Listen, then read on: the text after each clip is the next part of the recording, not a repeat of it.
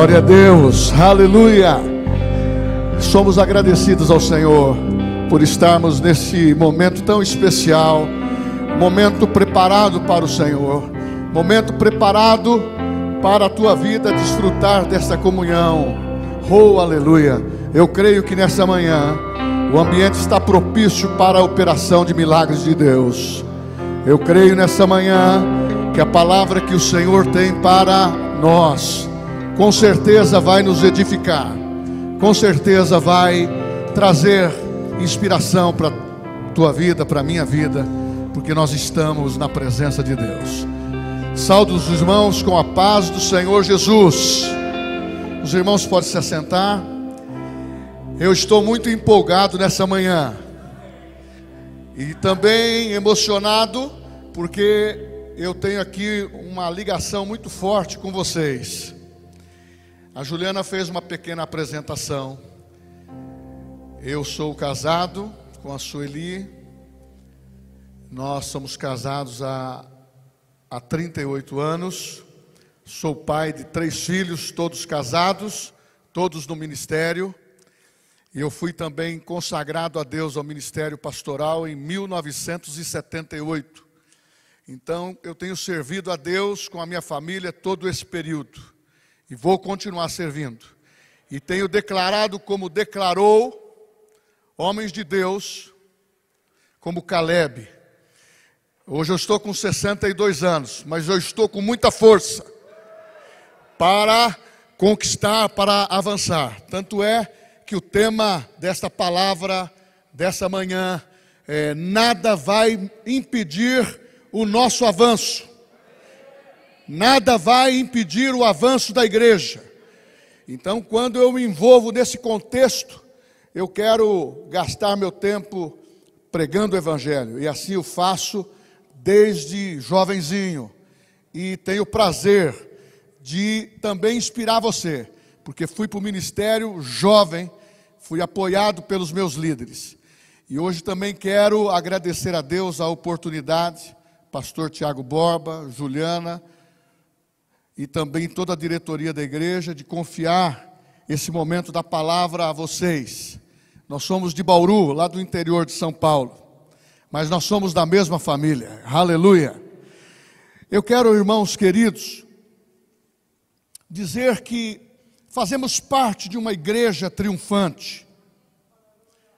Fazemos parte de uma igreja que foi assentada em Cristo Jesus e nos capacitou no seu poder, na sua palavra, para nós sermos atuantes e todos os dias motivados a pregar o evangelho, a edificar a igreja. Eu quero fazer como está escrito em Filipenses capítulo 3. Eu quero memorizar algumas coisas da fase primeira da igreja, da igreja primitiva. Mas antes disso, ela foi constituída por Jesus. E o período de ensino de Jesus com os seus discípulos. Ele disse para os seus discípulos em Lucas capítulo 10, versículo 19: Vos dei poder para pisardes em serpentes e escorpiões. Ele nos deu a motivação e já demonstrando o que seríamos capacitados. Como também está escrito em Marcos capítulo 16: Ide por todo o mundo e pregai o evangelho. E ele vai dando a sequência: estes sinais seguirão aqueles que creem em meu nome.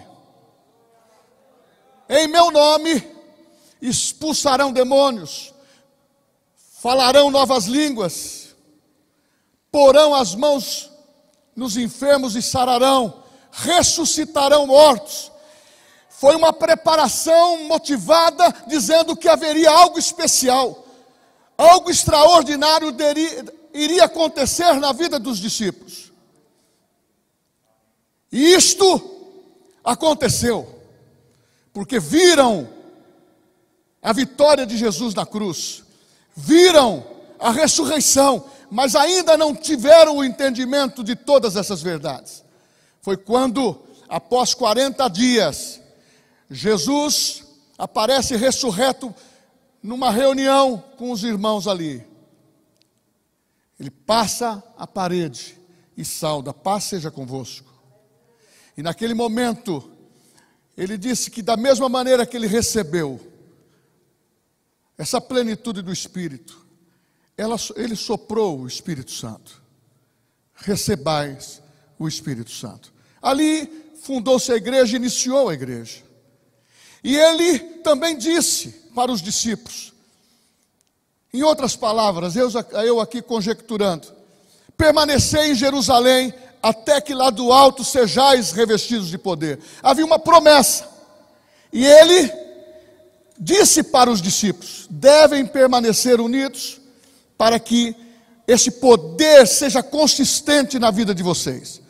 A igreja começou dentro desses ensinamentos, Jesus preparando, fundando uma igreja vitoriosa, preparada para vencer, preparada para executar o plano divino. Foi assim que ele orou na oração sacerdotal: Pai, da mesma maneira que tu me enviastes, eu também os envio.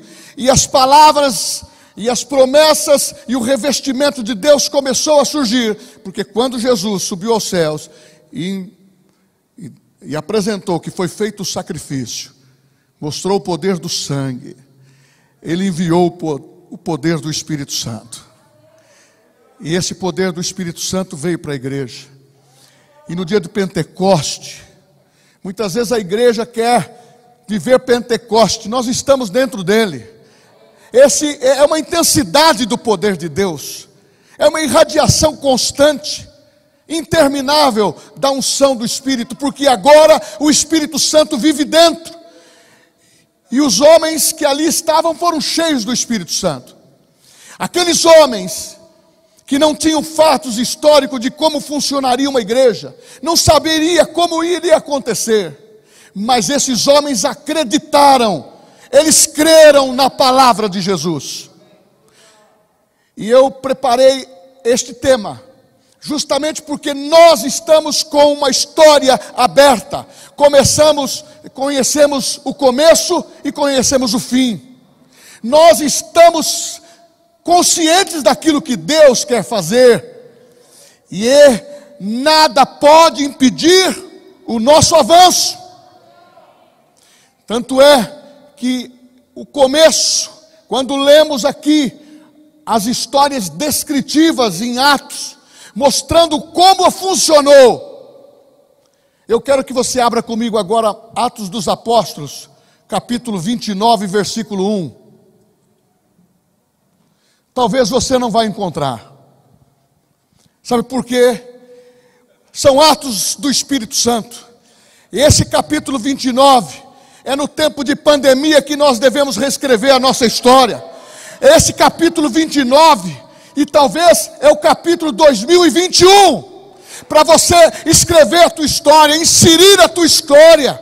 Muitas vezes olhamos para os nossos heróis da fé, esses irmãos valorosos, mas está na hora de você viver a sua própria história, viver a, própria, a tua própria unção que vem dos altos, para você fazer a diferença.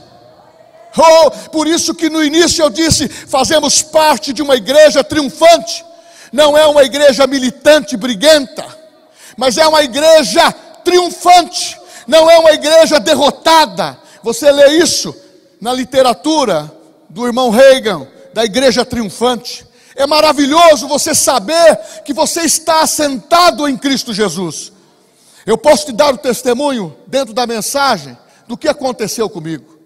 Há 13, 14 anos atrás, quando essa palavra da fé chegou até os nossos corações. Aprendi muito com a teologia. Etimologicamente quer dizer estudo de Deus, mas aprendi muito. Mas quando a palavra revelada, a palavra rema chegou na minha vida, chegou na nossa igreja, o nosso ministério mudou. E eu devo muito a Campina Grande, pastor Bud, a diretoria, porque nos assistiu em Bauru com os seus melhores. para nos equipar, para nos abençoar. E hoje nós podemos dizer que nós estamos muito bem, graças a Deus, porque Deus é aquele que sustenta-nos em todos os momentos da nossa vida. Nada vai nos parar. Aqueles irmãos, quando iniciou a igreja, uma das coisas que eles observaram muito claramente, a unidade é inegociável. Eles venceram porque tinha o mesmo propósito. Eles venceram porque tinha a mesma unção. Isso significa que a visão é maior do que o nosso ofício. A visão é maior do que o nosso conhecimento humano. A visão tem que ser mantida na unidade, na fé, porque aqueles irmãos deram espaço para a presença do Espírito Santo. Saiba você, saiba Eli Parreira, que as nossas fraquezas, elas se dissolvem na presença de Deus porque na presença de Deus, Ele nos equipa, Ele nos dá graça, nos dá força, nos dá um novo ânimo. E eu estou aqui para motivar o teu coração, eu estou aqui para te motivar a tua vida cristã. Eu devo ter um pouquinho de experiência, já passei algumas lutas, algumas provas, e posso aqui falar para você: teve momento que deu vontade de desistir, mas, como diz vocês aqui, o, o, o, o sangue não estava na canela. O Espírito, o Espírito Santo veio e disse: Eu vou trazer o teu alívio, eu vou trazer o teu socorro. E esta palavra de revelação que nós recebemos em Bauru renovou o nosso ministério, renovou a nossa igreja e também nos deu capacidade para administrar todas as coisas inesperadamente que acontecem porque quando Deus está no cenário, quando Deus está no controle, o espaço é para fé. Eu tive que esticar minha fé. Então eu digo para você: vale a pena. A fé é para hoje, é para agora, e a única voz que Deus ouve é a voz da fé, porque quando você ora, as coisas se materializam, as coisas se avançam. E eu quero dizer que nada vai impedir o avanço da igreja. Nada. Porque quando você passa a ter um conhecimento como esse, você vai ler comigo aonde eu quero chegar. A igreja, ela é vitoriosa e ela vence em todas as fases, seja nas adversidades ou seja nas fases das facilidades. Então nós temos que aprender a viver em todo momento. Mas quando nós falamos aqui que ele nos deu poder para pisardes em serpentes e escorpiões. Não é para ficar mandando o diabo sair da frente, é para pisar. É claro que nos comove dizer que vem por um caminho e foge por sete, mas também é muito mais motivo, é muito mais coragem e ousadia quando você começa a passar por cima dos seus problemas, por cima das suas fases, que muitas vezes querem paralisar você, porque uma das coisas que querem impedir o avanço da igreja é a paralisia espiritual, é aquele conceito que eu tenho, eu sou o melhor, eu tenho o melhor conhecimento, mas eu confesso para você que dentro desse avanço da fé de 2021, eu estou reiniciando no ABC da fé. Eu preciso fortalecer, eu preciso crescer, a igreja precisa ter o mesmo ânimo dentro dos princípios. Porque quando você se apega a esses princípios, é, os, é os caminhos, é, é o seu início. Você olha para eles e diz: eles, eles venceram. Eles foram vitoriosos. Agora chegou a tua vez. Agora chegou a minha vez. Agora chegou a nossa vez. Então a igreja ela vence no tempo das adversidades. Esse período de pandemia foi um período em que Satanás tem usado para paralisar a igreja espiritualmente e financeiramente e bloquear os líderes e bloquear você para ficar em casa. Mas isso não vai acontecer conosco. Agora, Atos dos Apóstolos, capítulo 4.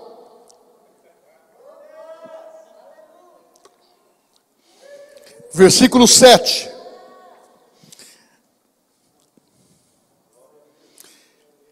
E pondo-os no meio, perguntaram: com que poder ou em nome de quem fizestes isto? 4, 23. E soltos eles foram para os seus e contaram tudo o que lhes disseram os principais dos sacerdotes e os anciões. E ouvindo isto, unânimes levantaram a voz a Deus e disseram: Senhor, tu és o que fizeste o céu, a terra, o mar e tudo o que neles há. Versículo 29. Agora, pois, ó Senhor, olha para as suas ameaças e conceda aos teus servos que falem com toda a ousadia a tua palavra, enquanto estende a, a mão para curar, para que se façam sinais e prodígios pelo nome do teu santo filho Jesus. E tendo eles orado, moveu-se o lugar em que estavam reunidos, e todos foram cheios do Espírito Santo e anunciavam com ousadia a palavra. Oh, aleluia. Aleluia. Meu irmão, uma das matérias do rema que é a autoridade do crente. Oh, aleluia. Você e eu, a igreja, nós recebemos uma procuração irrevogável e irretratável para operar no nome de Jesus. E os primeiros discípulos, que esta história do capítulo 1 ao capítulo 10, possivelmente, provavelmente, aconteceu num período de 10 anos. E ali eles começaram a evidenciar, ecoava o que Jesus ensinou, ecoava o que Jesus enfatizou. Ah, meu irmão, com certeza Pedro deve ter lembrado disso, quando Jesus disse para ele: O que, que aconteceu nessa missão de dois a dois? Os demônios se submetem a nós, e diz: Olha, alegrai-vos, porque o seu nome está escrito no livro da vida. Mestre, o poder que nós vimos naquele momento. Vamos fazer como Elias? Nós sacudimos o pó dos nossos pés, porque teve aqui essa cidade que não nos recebeu. Jesus disse para, para Pedro: De que espírito sois vós? O tempo não é de destruição. Ninguém pode impedir o nosso avanço, porque o tempo agora é a ação do Espírito é para nós evidenciarmos esta palavra e deixar ela saltar nos nossos olhos como revelação. Aconteceu nesse princípio, Pedro e João foram levados à prisão, por que motivo? Pelo motivo de uma cura, porque eles disseram para um paralítico que estava, está em Atos capítulo 3, na porta do templo Formosa: Eu não possuo ouro nem prata mas o que eu tenho eu te dou. Em nome de Jesus Cristo, levanta e anda, toma o teu leito e vai embora. E aquele homem foi, se alegrou, o milagre aconteceu. Isto é motivação para a igreja atual, porque os milagres que aconteceram lá têm que acontecer cá. Porque Jesus falou que nós vamos fazer milagres maiores. Isto tem que motivar a igreja. Foi por causa disto que eles foram perseguidos, levados à prisão. Então a igreja vence no tempo de adversidade. A igreja está preparada para vencer a pandemia. Nós vamos sair da pandemia melhor do que entramos. As nossas igrejas serão cheias em qualidade, em santidade, aleluia, e em quantidade. Porque é o poder de Deus que vai sobressair. E nós temos que começar a fazer como esse homem, Pedro, fazer como o outro homem, João. Eles eram diferentes mas a unidade estava ali. Foi o que preservou. Eles subiram juntos ao templo. E a unidade começou a causar uma motivação. Vamos fazer isso que Jesus falou. Vamos declarar o que Jesus declarou. Vamos ver não como funciona, mas como o poder de Deus opera.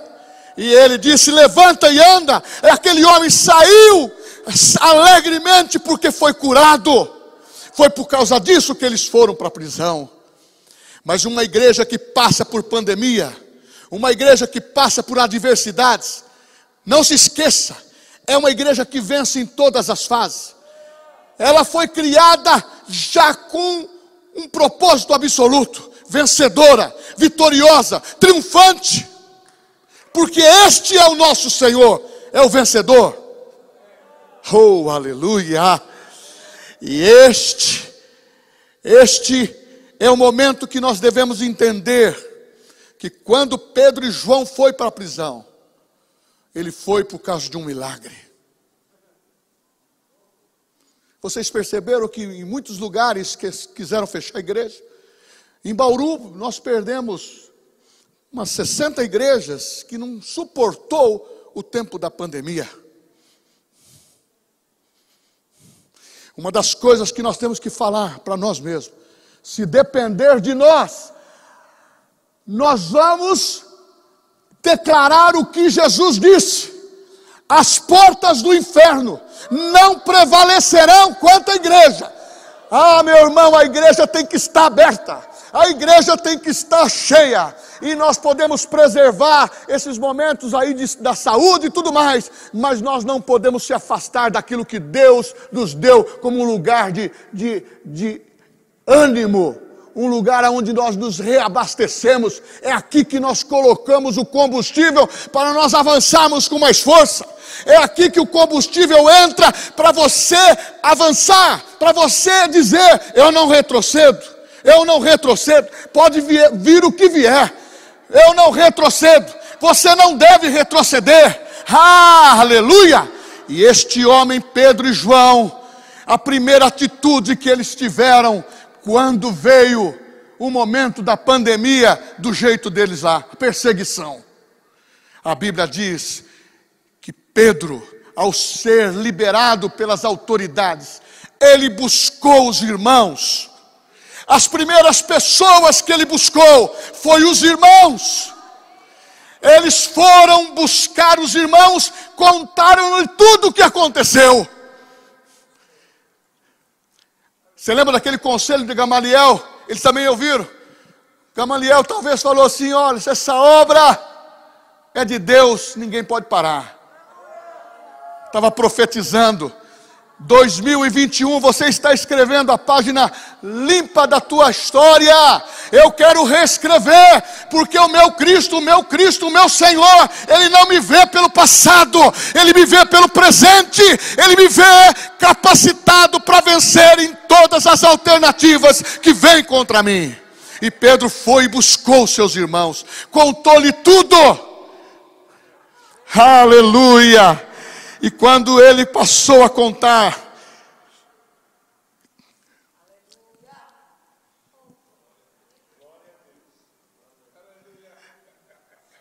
ele disse: Irmãos, a igreja foi implantada por Jesus para vivermos um tempo extraordinário. Sabe por que, que começou a acontecer os milagres? Porque eles acreditaram no extraordinário, no sobrenatural.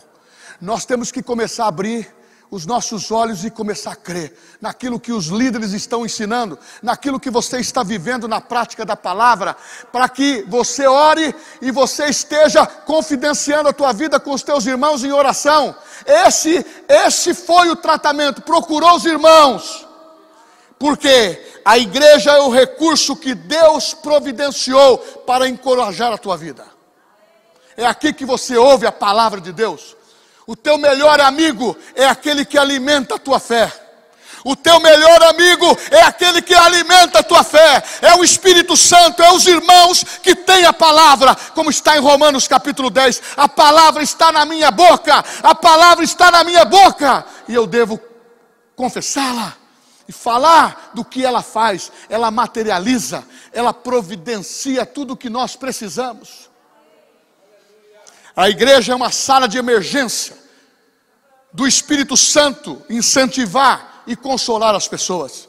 Estão chegando nas nossas igrejas pessoas que estão machucadas, pessoas com os casamentos dilacerados, pessoas que estão quebradas, pessoas que estão insolventes, pessoas que estão carentes, mas tem também pessoas chegando dizendo: Eu não tenho problema nenhum, eu vim porque o amor de Cristo me atraiu porque nós não, não, não pregamos dessa maneira que você vem pela dor ou pelo amor. Não, você vem pelo amor de Cristo, porque Ele te incluiu na cruz do Calvário, Ele justificou você. E a igreja tem uma sala de emergência para você, é onde você está. o Espírito Santo fala. Ele traz o refrigério para o teu coração. Ele cura tuas emoções. Ele diz: dos teus pecados não lembro mais. E você aí tem o arrependimento e muda de vida, e você começa a viver uma vida empolgante no espírito. Sabe por quê? Porque esse primeiro amor não pode sair de um coração de 62 anos, não pode sair do teu coração que está com 15, com 30 anos. É o primeiro amor da onde nós não podemos sair nunca. Esse é o nosso espaço. É estar apaixonado pela igreja e saber que a igreja é a motivação do coração de Deus para salvar pessoas. Ah, porque está escrito em Tito: a vontade de Deus é a salvação de todos os homens. A igreja a igreja, ela não faz acepção de pessoas. Você percebeu que nesses últimos dias, pessoas, por causa da pandemia e assuntos dos mais diversos, estão querendo rotular a igreja como preconceituosa? Meu irmão, a igreja é o lugar da assistência a, igreja é o lugar do porto seguro.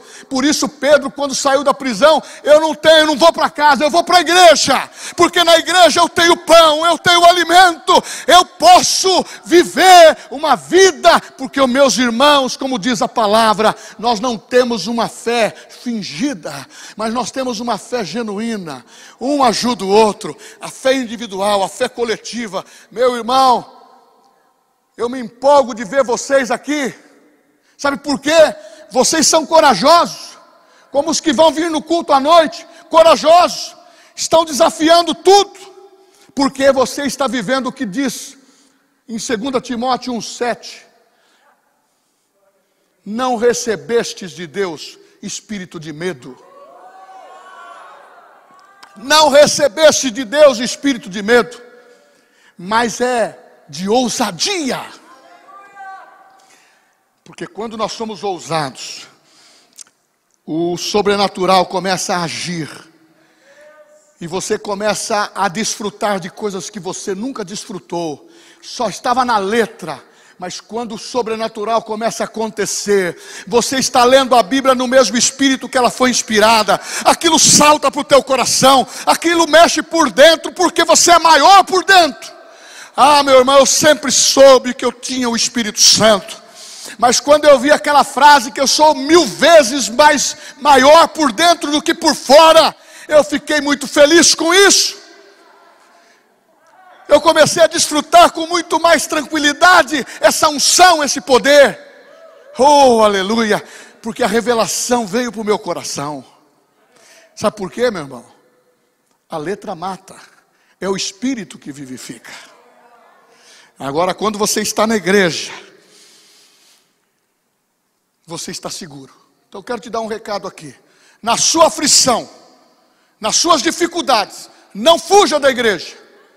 Não saia, não saia da igreja. Não saia da cobertura dos seus líderes. Não saia. É isto que o diabo quer.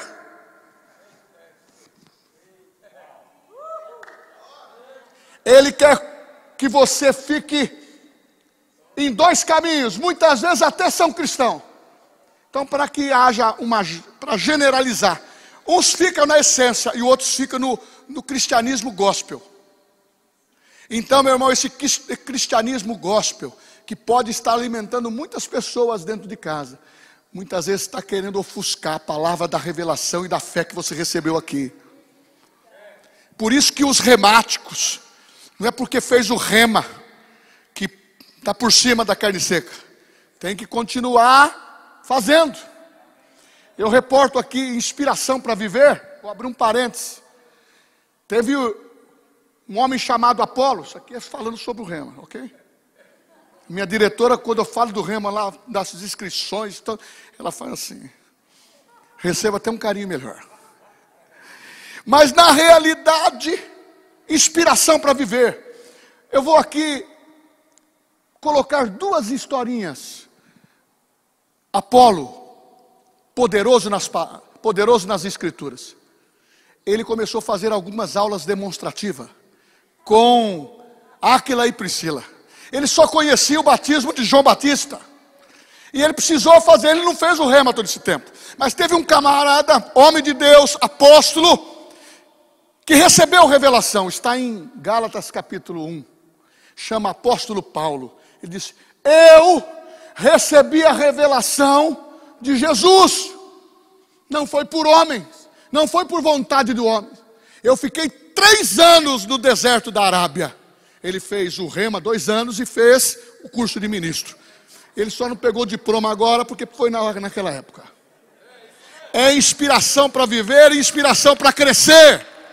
Nós temos que entender que Deus, da mesma maneira que Ele atuou naquele tempo, e usou esse expediente, essa, essa, essa forma de, de agregar, de ensinar, Ele está hoje usando a nossa igreja com o Rema, dois anos, 24 matérias da palavra, e o curso, um ano de escola de ministro. Vamos aqui. E a igreja, ela nasceu vencedora. Uma, uma igreja que é vencedora. Então as suas aflições têm que vir para cá. Porque aqui você encontra descanso. A, Bíblia fala que em Romanos capítulo 8, que o Espírito Santo nos assiste nas nossas fraquezas. Mas outra, outra experiência maravilhosa que esses irmãos tiveram revestiram do poder do Espírito Santo, se fortaleceram em oração. Como? Ele foi e contou para os irmãos e já ficou na reunião de oração. Ele já estava acostumado a orar, mas foi a primeira reunião de oração que deu-se por valer, valeu a pena, foi no tempo da aflição. A igreja aprendeu, no capítulo 12 de Atos, também você vai ver, 12 e 5, que a igreja permanecia reunida, unida em oração, quando Pedro e João estavam na prisão lá também. Então, quando veio a perseguição, a igreja vence no meio das perseguições. Seja o que for que for acontecer, tua família vence no meio das provas. Pode acontecer o que for, porque passando o homem num deserto árido, a palavra diz, ele faz abundar ele faz abundância na tua vida. Então, na realidade, eles começaram a orar, e diz a palavra que eles eram unânimes, no versículo 24. Ouvindo isto, unânimes se levantaram em alta voz. Foi a primeira reunião de oração durante uma perseguição. O melhor método de enfrentar uma prova é é em oração. Eu aprendi numa prova que eu tive alguns anos atrás. Pessoas me orientaram assim: você fique calado, mesmo com a tua experiência, fica calado, deixa Deus agir. E eu só fiquei na minha sala de oração e Deus resolveu. Eu não dei resposta para ninguém, mas o meu Senhor resolveu o meu problema. Meu irmão, quando você está entendendo que quando a igreja se coloca em oração, as coisas funcionam. Mas pastor, isso é, foi lá no na primeira igreja. É agora que você tem que abraçar, pular de cabeça, porque eles nos deram o exemplo, são experiências descritivas. Ah, você pode ter, nós podemos ter outras experiências até acima dessas. Porque o poder de oração, meu irmão, não é uma aventura que você faz que você não sabe a resposta. Você sabe aonde vai chegar. Porque quando você ora, abala o lugar. A Bíblia diz que abalou-se o lugar. Eles, nos, momentos em que eles se curvaram diante de Deus, eles ficaram grandes diante dos homens. Porque quando você se dobra por dentro e por fora, Parece que você está mostrando a tua fraqueza, mas não. A grandeza, ela começa de dentro para fora. Por isso que a Bíblia fala: Ele ocultou dos sábios e dos entendidos e revelou aos pequeninos. Quando você se curva, o apóstolo Tiago, capítulo 5 diz: Humilhai-vos debaixo das mãos poderosas do Senhor, de Deus, porque Ele vos exaltará. Nós não precisamos de elogios de homens. Nós não precisamos ser reconhecidos por homens, mas nós precisamos ser reconhecidos por Deus, porque o dom de Deus é irrevogável. Mas nós precisamos obedecer a homens que Deus constituiu com autoridade para preservar a igreja, ensinar e você caminhar sobre unção. Aquela igreja recebeu de Pedro e de João. E elas caminharam, porque chegaram, chegaram no momento em que precisaram de socorro, eles estavam ali, recebendo a oração da igreja. Eles procuraram os irmãos, e como está escrito em Efésios capítulo 6, versículo, revestivos do poder de Deus. Nós temos que se revestir desta unção. Meu irmão, se você talvez pensa que não está funcionando a tua oração, é engano teu. Não, não tem sala de espera para Deus. Não queira pensar que você vai orar duas horas da manhã, que você vai pegar uma fila menor. Não tem isso. Você pode estar colocando a tua vida na presença de Deus e orar. Deus olha, Deus te ama, Deus te atrai, porque Ele te amou. A única pessoa que te amou incondicional foi Deus, foi Cristo. Oh, aleluia! Ele é o nosso Senhor. Oh. A igreja que vence é uma igreja triunfante. Ah, e uma das coisas que estes irmãos estavam passando. Estou tendo provações, estou tendo perseguições. Hoje eu nem almocei. Talvez não deu para fazer a janta. Talvez eles não tomaram, tomaram um pequeno lanche. Meu irmão, eles estavam reunidos. Mas quando eles começaram a orar, eles não pediram, Senhor, amarra esse demônio. Senhor, vinga-se dos nossos perseguidores. Não, eles oraram e pediram intrepidez para poder pregar a palavra, enquanto o Senhor estende as suas mãos para curar, fazer milagres. Esta é a resposta que devemos dar para o mundo. O mundo em pânico precisa de uma igreja com autoridade, com paz, com graça. O mundo não pode calar a voz da igreja não pode, mas nós podemos calar a voz do mundo, porque a voz de Deus, ela é como as águas impetuosas, é uma unção selvagem. E quando você menos espera que você é fraco, você está forte na presença de Deus. A tua ousadia começa a dizer: é nesse período que Deus vai te usar. É neste período que Deus vai fazer coisas grandes. Não é porque você vai passar por tribulação e que Deus vai te privilegiar por isso. Não. Você vai fazer aquilo que você faz quando está tudo fácil. Você vai fazer com o que você faz quando está tudo difícil. Mas você nunca deve se esquecer que as portas se mantêm abertas. Oh, aleluia! E você é chegado. Mas quando você vai pregar a palavra, precisa de ousadia, de ousadia para uma evangelização eficaz, precisa a ousadia do Espírito Santo. Eu estava vendendo uma casa de alto padrão em Bauru, eu tenho imobiliária há 40 anos. E um diretor de uma empresa muito grande, eu estava ali com o meu filho Tiago, que também trabalha conosco. O outro filho também, o Daniel, trabalha também. E eu estava na, casa, na sala de uma diretoria vendendo uma casa de 2 milhões e, e meio. E a pessoa, começamos a conversar, ele começou a falar algumas coisas do negócio tal, eu, eu vi uma abertura para falar de Jesus. Eu toquei em Jesus, comecei a falar, aí o meu filho Tiago falou assim, pai, eu vou no, eu preciso no toalete, mas não, não fica falando muito não, hein? Nós estamos negociando, não mistura as coisas. falei, fica tranquilo. Ele saiu, o Espírito Santo falou: fala. Eu esqueci o negócio, o negócio para mim já estava fechado. E falei de Jesus, sabe onde ele está? Está na igreja. Porque as oportunidades da ousadia, mas o evangelho que eu creio não é aquele que manda para o inferno. O evangelho que eu creio não é o evangelho de condenação. O evangelho que eu creio é para atrair o pecador e transformá-los em filhos de Deus, porque Deus tem esse propósito para esses dias. Muito mais, você é da geração de 2021. Ah, nada vai impedir o avanço da igreja. Nada vai impedir o teu avanço. Nada vai impedir você porque ele vive. Quando cantou na pandemia, estourou a pandemia e eu ouvi aquela voz.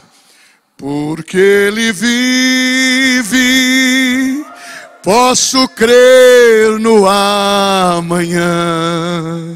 Porque ele vive, temor não há. E eu bem sei eu sei que a minha vida está nas mãos do meu Jesus que vive está.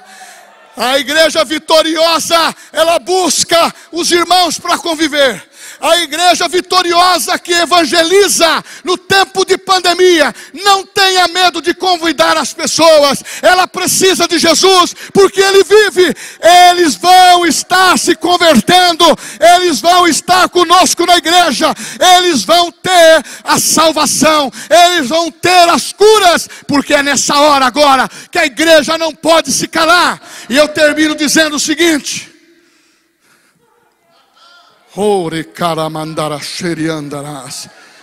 Qual é o espírito que está em nós? Qual é o espírito que está em nós? Oh, eu não vou, eu não vou viver de passado. Eu não vou, eu não sou museu. Você percebeu que eu estou com 62, mas estou lubrificado. Sabe por quê? Nós não podemos viver do passado. A nossa história do passado já aconteceu. Nós precisamos avançar agora. Ah, nós precisamos avançar agora. Nós precisamos avançar agora. Eu tenho uma história para escrever ainda. E eu termino dizendo, e você deveria repetir comigo. Diga comigo: não morrerei, mas viverei para contar os feitos do Senhor. Oh, aleluia. Deus abençoe.